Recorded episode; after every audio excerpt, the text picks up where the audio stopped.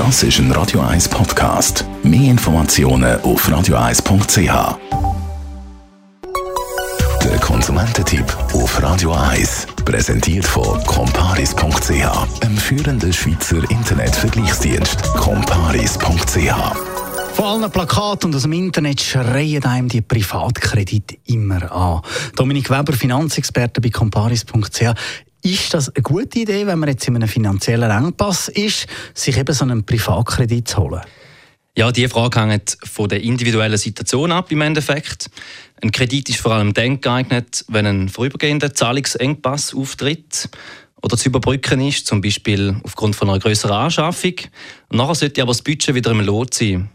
Wenn jetzt der Zahlungsengpass nicht nur kurzfristig ist, sondern regelmäßig am Ende des Monats auftritt, dann ist Kreditaufnahme problematisch. Oder? Also der Kredit kann dann zwar kurzfristig die Zahlungsengpässe oder die Zahlungsschwierigkeiten beheben, er verschärft aber langfristig das Problem. Und in so einem Fall empfiehlt es sich, ein ehrliches Budget aufzustellen und gegebenenfalls eine Beratungsstelle aufzusuchen. Wenn man jetzt eben all die Bedingungen erfüllt und das eigentlich passt, wo gehe ich dann an, um so einen Kredit aufzunehmen?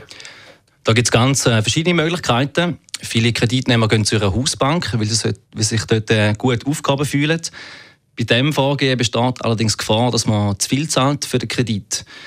Ähm, besser fährt man, wenn man zuerst sich mal einen Überblick verschafft über die Zinsen von den verschiedenen Anbietern. Dort allerdings einschränkend, man sollte sich auch nicht blenden lassen von den tiefen Zinsen. Also die Kreditanbieter bewerben ihre Kredite mit 4,5 Prozent. Ähm, das heißt aber nicht, dass man den Zins auch überkommt.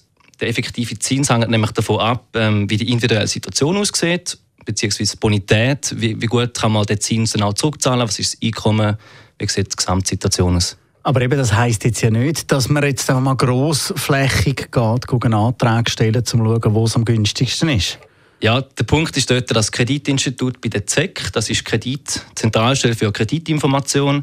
Kreditinstitut können dort prüfen, ob eine Person in der Vergangenheit schon mal einen Kredit beantragt hat.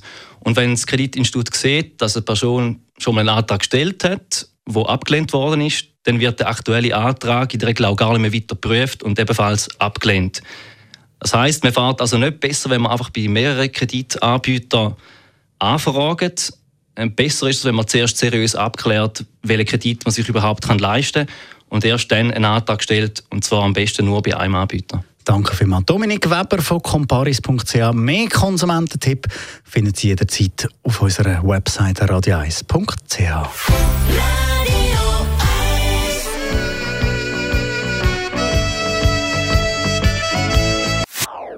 Das ist ein Radio 1 Podcast. Mehr Informationen auf radio1.ch.